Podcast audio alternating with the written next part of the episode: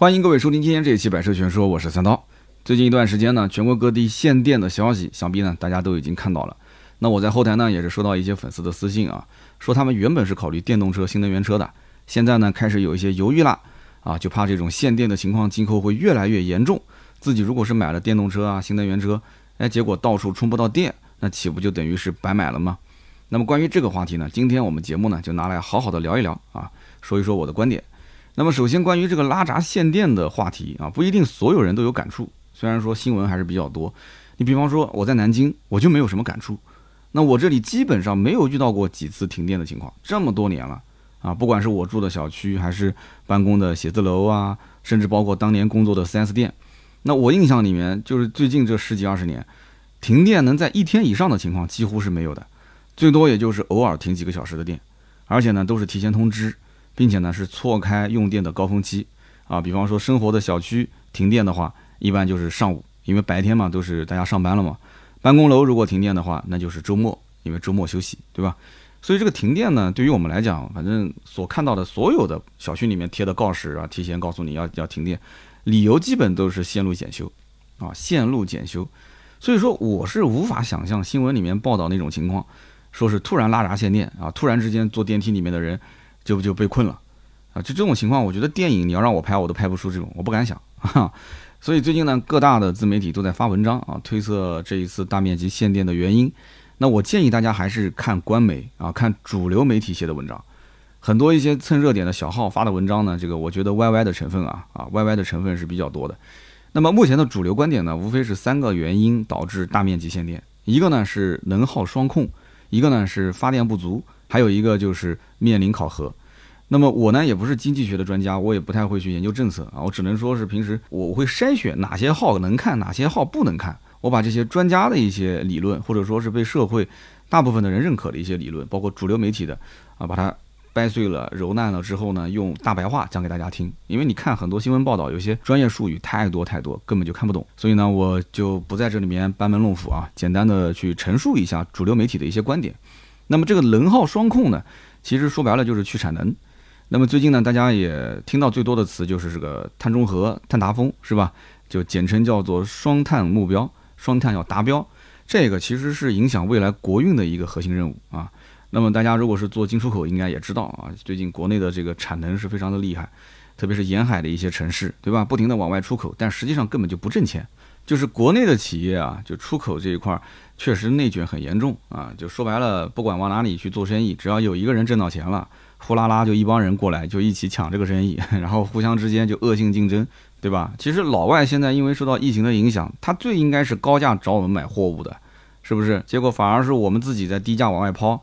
而且一边呢是出口退税，一边呢是国内的煤炭价格在上涨，然后电费十几年没有变，所以吃的就是电费的补贴跟出口的这个退税的补贴嘛。那你说现在不治你治谁呢？你说是不是？这个其实很多，我为什么会说有一些文章歪歪的成分呢？说什么什么通货的输出啊这些，这个不存在啊，这个还是国内的一些我们讲叫能耗双控，减产能，这是最核心的一个点。然后我们要达到。碳中和跟碳达峰这样的一个双碳的目标，是一个转型期啊，这是非常痛苦的一个时期啊。所以呢，对于高耗能的一些产业，它实施限产限电，这个很正常，大家都能理解是吧？这是一个能耗双控的基本操作。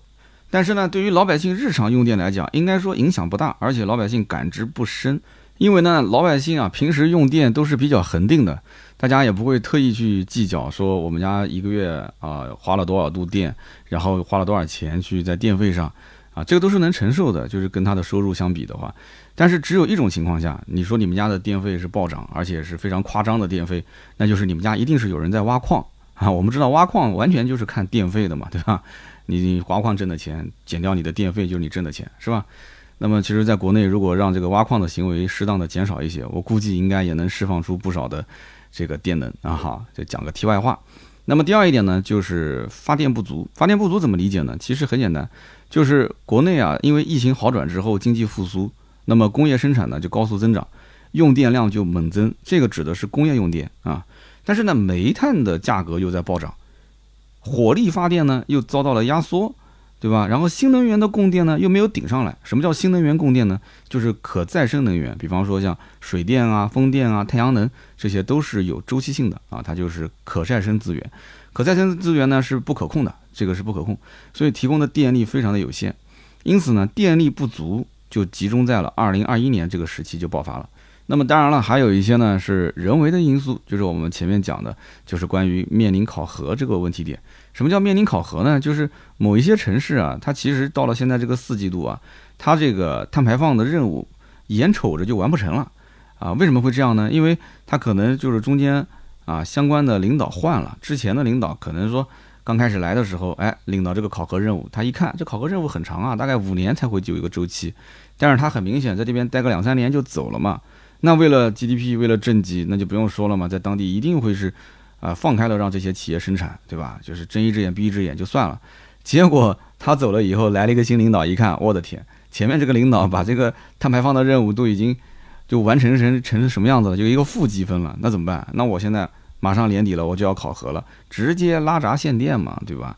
就把这个负的给补成正的嘛。要不然的话，自己不是很冤枉吗？对吧？刚上任没多久，结果背了个锅，这就是导致很多地方为什么会出现那么极端的一个行为啊！突然之间拉闸限电，然后居民生活受到影响，结果呢，这个新闻还上了头条，是不是？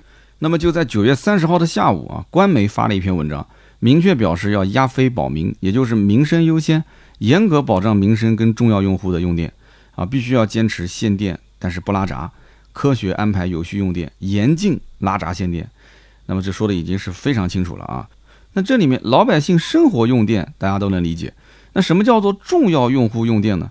我们举个例子啊，比方说在医院这个地方，可不是说你随便就能拉闸限电的啊。你想想看，手术台上面医生正在给病人做手术，你也不打招呼，你也不通知，咔嚓，你把电给停了。哎，就算这个医生说他可以点根蜡烛继续手术，你觉得家属能同意啊？人家不给你桌子给掀了 啊，桌子不能掀啊。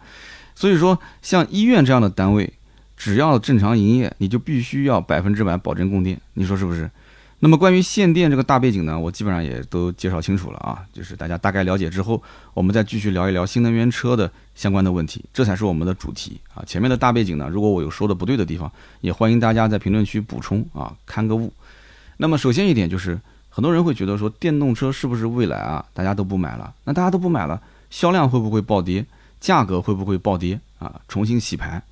那么预测电动车未来价格暴跌的人，他们的论点其实主要就是：本来电动车续航里程就有焦虑，是吧？现在又面临拉闸限电的大背景，那我更有焦虑了。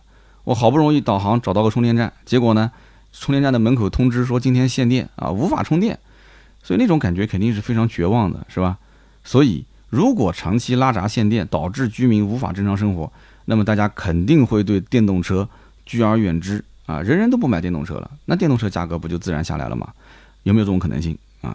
我其实对于这个观点呢是不认可的，因为我觉得太片面了。因为长期拉闸限电这种情况是不可能出现的。那么，首先从九月三十号官媒的态度就可以看得出来，要保证居民用电，这是重中之重啊！这不仅仅是民生问题，这也是维持社会稳定的大问题。中国可不是一个吃人口红利的国家，中国是吃秩序红利的国家。所以这就是为什么疫情，但凡任何一个街道出现一些问题了，立马就要开始去把这个疫情解决掉啊，就抓得非常的紧。它是吃秩序红利的。那么如果说连充电桩的电它都供应不上了，那基本上这个地区的居民是无法生活的。因为我曾经节目里面说过，我们装在车位上的慢充的交流电的充电桩，交流电充电桩等于你们家就相当于安个空调。如果这个小区里面连空调都转不动了，那你告诉我，你你还能正常生活吗？空调的电都用不了，你们还能正常生活吗？那么我还看过一组数据啊，说今年八月份电动车充电仅仅占电力消费总量的多少？大家猜猜是多少？电动车充电千分之二啊，千分之二什么概念啊？微乎其微。那么目前电动车市场的保有量基本上在六百万辆上下，每一年的电动车的销量呢，哎，卖的不错，现在能卖到一百多万台，一百多万台。整个乘用车一年卖两千七百多万，啊哈，电动车才占一百多万。那么即使每年翻一倍，你想想看，发展个十年啊，我们就算它发展到六千万辆，也就是翻十倍啊，到六千万辆，它的用电量也不足整个电力消费的总量百分之二，对吧？我们刚刚前面讲，我们六百万辆的时候也就才千分之二，我们到六千万辆翻十倍也就才百分之二，所以它是处于一个低风险的状态。因此，只要不是这个限电非常非常非常严重的城市，我觉得它是不会影响消费者对于电动车购买的需求，该买还是买。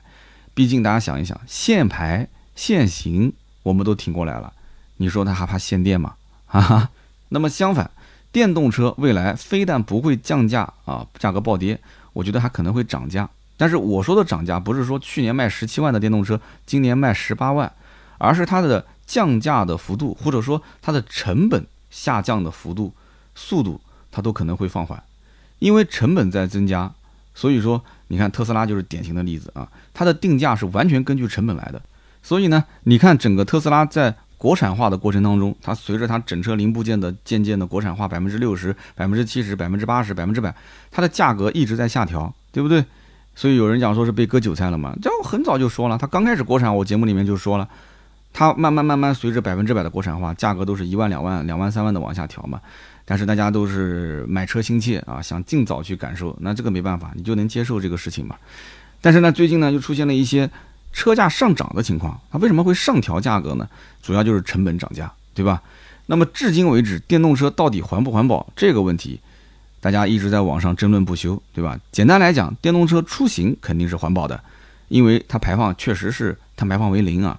但是电动车在整个生产制造的过程当中，啊，以及它的这个充电，你不是要用电吗？电能的生产的过程当中，它都会产生碳排放。那么曾经就有专家讲说。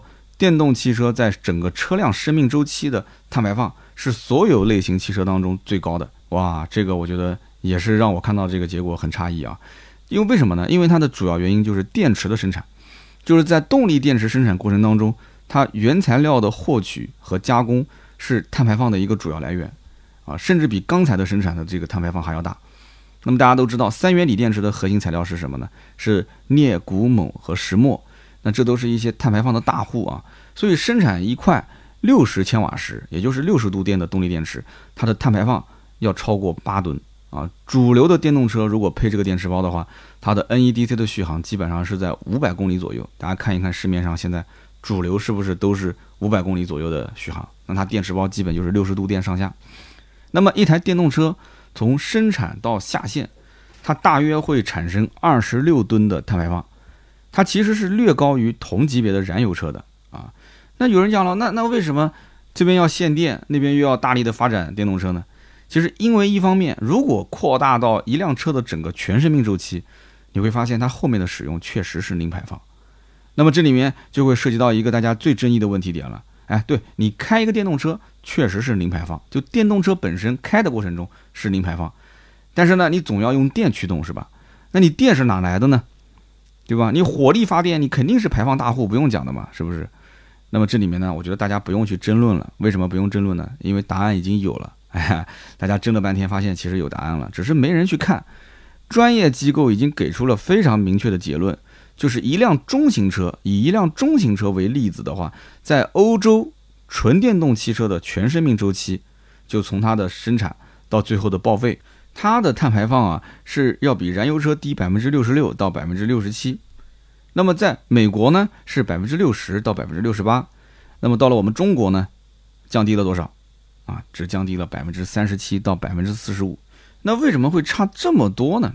啊，换句话讲就是，如果在欧洲全民普及电动车的话，它的碳排放的下降幅度是非常大的。但是在中国，如果全民普及电动车，那碳排放的下降幅度要比欧洲少一半。啊，什么会出现这种情况？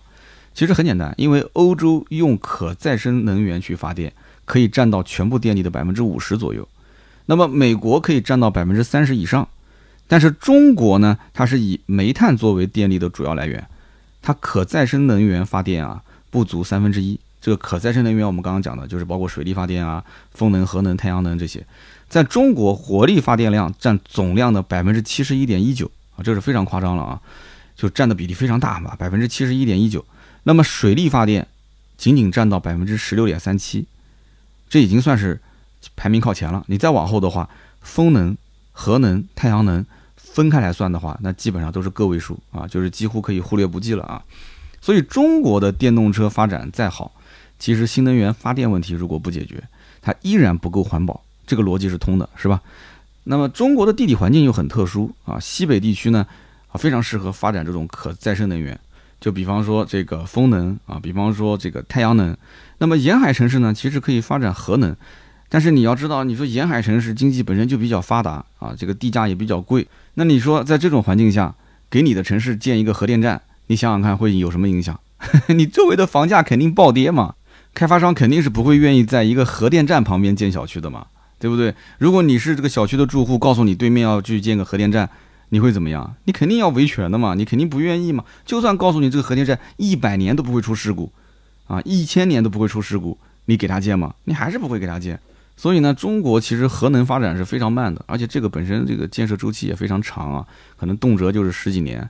那么西部的电力发出来之后，往东部去送，因为我们知道东部是电力高负荷的地区，这个距离确实是太远了。而且这个电啊，这种东西，你今天发出来，你马上就要把它用掉，否则的话，你就要发展储能技术。但这个太夸张了。中国，你想这么大的一个人口基数，你要发展储能技术，从西部把电往东部去送，白天发电存着，然后晚上用或者明天用，这怎么可能呢？这又是个悖论了嘛？因为我们前面说了，你说用什么储能？你用电池储能，各位不要忘了，生产电池也是一个碳排放的大户啊。所以呢？专家就推测，如果按照现在这个进度发展的话，到二零六零年之前，那么我国的新能源的发电量占比才有可能超过百分之五十。那么现在是二零二一年，你算一算，二零六零年离现在还有多少年？但是不管怎么讲，新能源汽车肯定还是要发展，因为至少从技术上来讲，就是各个环节的碳排放是在逐渐减少的，对吧？而且随着科技的发展，一定会变得越来越少，因为我们刚刚讲的可再生能源。这样的一个发电的情况会越来越好转。那如果继续用燃油车，会出现一种什么情况？首先一点，中国本身燃油车的发展历史啊就非常的短，不管是跟欧洲比、美国比，还是跟日本比，都非常的晚。它的核心技术不在自己手上啊。你别看一个个燃油车玩的好像特别的溜啊，SUV 一款接一款的新款上市，实际上真的三大件这一块核心技术还是在老外手里面。那么另外一方面就是它会对石油高度的依赖。中国也是一个进口石油的大户啊，那么高度依赖的话，你想想看会出现什么情况？那么我给你断个油啊，我不给你供应了，断个油，你缺油了怎么办？你说没有电的电动车是废铁，那没有油的汽油车，那不一样也是废铁吗？是吧？那么还有一方面是什么？就是我们前面说的碳达峰跟碳中和，这是关键任务啊，这是中国真的目前的最关键的任务，是铁定你要如果只发展燃油车不发展新能源的话，铁定完不成的。那么接下来我们讲一讲跟我们自己相关的啊，就是说你买不买电动车？现在不是说限电吗？啊，好，你说将来哪怕电能供应上，但是这个电费会不会上涨？如果说电费上涨了，那将来如果我开个电动车，电费那么贵，那我到时候跟开小燃油车没什么区别，对吧？你说那个什么碳中和、碳达峰，这个跟我也没什么关系，又不影响我的收入，又不影响我的奖金，但是我告诉你，可能会影响你失业，这一点都不危言耸听啊。你别说什么影响收入、影响奖金的，真的有可能。大家如果一起完不成的话，那就一起倒霉。那么，如果电动车未来是大趋势，那么买不买电动车已经不是你喜欢不喜欢的问题了。今后可能大家会发现，市面上可选的电动车越来越多，可选的燃油车越来越少。就算不是纯电动，它至少也是混动。那么，这个既然有电的话，那充电的费用是不是会持续增加？我这么跟你讲啊。其实早在二零一九年，相关部门就提出了叫基准定价加上下浮动的市场化的机制，啊，就其实虽然我们知道这个发电厂都是一些国企，但是它其实也有上下浮动的规定，是上浮不超百分之十，下浮不超百分之十五。但是直到二零二一年，也就是今年，全网的煤电上网价格的话，它上浮通道都没有开启，很多地方的电价都是只降不升。啊，煤价涨成这个样子都只降不升，十多年了，价格基本都没变，是吧？电费你研究过吗？电费有涨多少吗？都没怎么涨。直到二零二一年的上半年，煤炭价格实在是太高了，暴涨。那么煤电的价格呢，是就倒挂非常严重，大面积的亏损啊，就是火力发电厂大面积亏损。那么全国各地呢，才开始陆陆续续的小规模的调价。那么今年部分城市调价之后呢，大家有没有感觉到每个月的电费交的比以前多了？啊，特别是像云南这样的城市，哎，我有没有云南的听友？云南的听友，你有发现你的电费变高了吗？你如果原来是一个月一百块钱的电费，那么你现在是不是变成了一百一十块钱？那么这个一百到一百一之间，你有感知吗？你没有感知啊，你可能会想，哎，我是不是上个月这个洗衣机用多了啊？就可能你经常洗衣服，或者说，哎，我们家是不是用电磁炉吃火锅了？是不是我的微波炉用多了啊？你有这种感知吗？你没有感知，你第一反应可能是自己用电用多了，你只会去看每个月的电费总价，你还会去研究你们这边的电费的单价是多少吗？啊，你说六毛，给你算成六毛六了，我相信你也算不出来，是吧？你不会有太多的感知。那么现在的电动车能耗基本上是。百公里大概十五度电上下，我们讲就是比较平均啊，十五度电上下。你别跟我说什么八度电、九度电，那个就是非常夸张的这个这个电动车的能耗了。十五度，十五度电什么概念？就是跑一百公里十五度电。南京的峰时电价是六毛五，古时电价是三毛五，就是晚上九点之后，早上七点之前三毛五。那么我们取一个平均值，平均值就是五毛钱一度电，一百公里。啊，如果是五毛钱一度电，一百公里消耗十五度电的话，那你算算看多少钱啊？其实也就是七块五，对吧？这个账应该没算错啊。十五度电，如果是五毛钱，七块五，七块五一百公里，相当于就是一公里才花了七分五厘，对不对？十公里七毛五嘛，一公里七分五嘛，一公里才七分五。你正常的燃油车的话，油耗哪怕再好再好，呃，六七个油要吧，对吧？现在基本上油价都是在七块大几。啊，八块钱不到一点，你算一算，十个油就是七毛多嘛，啊，七毛五、七毛八，你才一公里七分五，十分之一的价格。那么今后就算电价上涨百分之十，你七分五变成了八分五，啊，一毛钱还是没到。你觉得会影响在座的各位买电动车吗？会是你放弃买电动车的原因吗？你说我买电动车为什么不买？就是因为这个原来是七分五一公里，现在变成了八分五一公里。每公里要多一分钱啊！我我太穷了，我不买，我就是差这一分钱，一分钱掉地上，你估计都不会捡啊，兄弟，真的是这样子的。所以说，它不太会影响电动车车主的购买，也不会影响电动车车主的使用体验。但是呢，我刚刚讲的这么多啊，一个大的前提就是，如果电费只是上涨百分之十的情况下。那如果说电费上涨百分之百会是什么情况呢？那大家自己去算呗，就刚刚按我的那个标准算，一百公里十五度电，如果电费涨了百分之百，就翻了一倍，会是什么情况？好吧，那么总体来讲呢，电动车只是新能源发展众多产业里面的一环而已，只不过这个环节呢离老百姓比较近一些，那么每一步的这里面的变革的动静都比较大，所以说大家就在铺天盖地的报道当中呢，一直会非常关心电动车行业的一举一动，对吧？就我知道，我们今天这篇报道呢，肯定也聊不完所有的内容，而且呢，可能对于啊限电的这个内容呢，我讲的也是比较的浅。那么大家呢，如果有更专业的意见，也可以在我们评论区互动。我只是希望通过今天这期节目啊，简单的呢跟大家交流一下，就关于限电这个背景之下啊，我对于新能源车这个行业啊自己的一些看法啊，希望大家多多交流。那么也欢迎大家啊，节目下方留言互动，谈谈你的想法。留言评论呢是对我最大的支持啊！我们也会在每期的留言区抽取三位，赠送价值一百六十八元的芥末绿，然后添加剂一瓶。那么下面呢是关于上期节目的留言互动。上期节目呢，我们聊的是十一期间啊到车展买车如何砍价。那看来大家的兴致呢也不是特别高啊，很多人在关注很多不同的车型，但是都说最近的价格相对贵一些啊。呃，明年再买吧啊！很多人都是在海选阶段犹豫不定。那么这些问车的问题呢，还是老规矩啊，小红书上面直接你关注我。嗯，叫金牛刀的消费观，我差点说成百山全说了啊。金牛刀的消费观，你可以当成是我的微信啊。金牛刀的消费观，联系我之后呢，你可以发私信给我。最近私信突然变多了，所以呢，我回复的比较慢啊，希望大家多多理解啊。没关注的小红书金牛刀的消费观可以关注一下，你就当加了我这个微信，你可以私信直接给我留言。那么上期节目有三位听友，第一位叫做最强王者啊，最强王泽。他说：“小红书我关注了啊，一直我以为小红书是女性专属的 app，因为三刀我下载了一下，结果打开一看，我的天哪，都是福利啊！感谢三刀推荐这么好的一个 app，长知识了啊，长见识了。说各位男性同胞都值得拥有啊，我是第五百零一位关注三刀的啊，呃，我跟你的感受是一样的啊。我第一次下载小红书的时候是种什么感觉呢？我说的稍微夸张一点啊。”我这个脸都有点红啊！我感觉我是闯了女澡堂子啊，真的是这样，感觉就像闯了女澡堂子啊，真的是，就是这些姑娘在发帖的时候，感觉就一点都不避讳啊，就没有拿兄弟们当外人。就感觉她的脑海里面就感觉这个软件只有女的在看，没有男的在看。所以大家都知道了吧？小红书是个什么样的软件啊？但当然，这个软件确实也挺好的，我觉得我很看好它。就像当年 B 站先是去掉二次元化，那么去二次元化成功之后呢，B 站啊就会让很多不同年龄层的人开始成为它的用户。要不然的话，你像我这样的人，我是不可能去 B 站玩二次元的嘛。所以小红书也是一样啊。如果天天都是女生在里面玩，都是种草啊这些，那是对吧？就变得越来越商业化了嘛。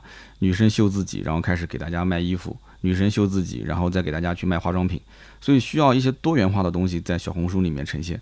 它的游览机制、它的推送机制，其实跟现在大家熟悉的这些什么某音平台、某手平台都是不一样的啊，所以可以去关注关注啊！不要忘了金牛道的消费观，我的账号。那么下一位听友叫做绅士放得下，绅士放得下，他说：“三刀啊，你说隔壁的停车场比你的节目热度高是吧？我给你个台阶下。如果百车全说热度哪天……”还是比他高，对吧？那么就说明你领导做得好。那么如果说隔壁的停车场热度一直比你高，那就说明你领导领导的好啊，因为毕竟两个账号不都是你的吗？哎呀，真的，这哥们儿情商很高，非常会夸人，前途无量啊。那么下面一位听友叫做教书匠华师傅，他说我是小红书第二百五十八号粉丝。现在留言都是这么留的吗？我看到很多留言都是我是小红书第多少多少号粉丝啊。他说：“我大学没毕业就开始听三刀的节目，那么我选择人生中的第一辆车也是听三刀的节目之后决定的。我是一名初中的物理教师，最近呢我在给学生讲内燃机的知识，那不可避免的就提到了汽车的一些内容，然后我一时没控制住，我就给学生们安利了三刀的节目。我的天哪，说来我惭愧啊，我真的真的脸都要红了。我的节目里面对于什么内燃机啊，就是车辆机械方面。”我说的实在是太少，我要跟你学习。你赶紧让盾牌把你的微信推给我。我们家孩子以后初中的物理知识啊，就是什么题不会做，我就来问你好吗？华师傅，你千万别跟你的学生说这是一个听这个机械讲解或者是这个汽车知识干货的一个节目啊，你就让他们当成是脱口秀来听就可以了啊，一个汽车泛娱乐的节目，主要还是啊，如果你的学生将来想当销售。那你可以让他来听听我的节目哈，就市场分析这一块，我还是比较自信的。你要说让他到我的节目里面去听内燃机的知识，惭愧惭愧，有点惭愧啊。好的，那么以上呢就是今天这期节目所有的内容，感谢大家的收听啊。今天的声音呢也是有点疲惫，其实昨天睡得挺好，结果今天呢又遇到一点事情啊。如果看我微博的人应该知道，今天本来是早早的就想回来了，九点多钟十点就回来准备录音，然后早点休息。结果不巧，小孩在广场玩的时候，我们家的小宝贝儿。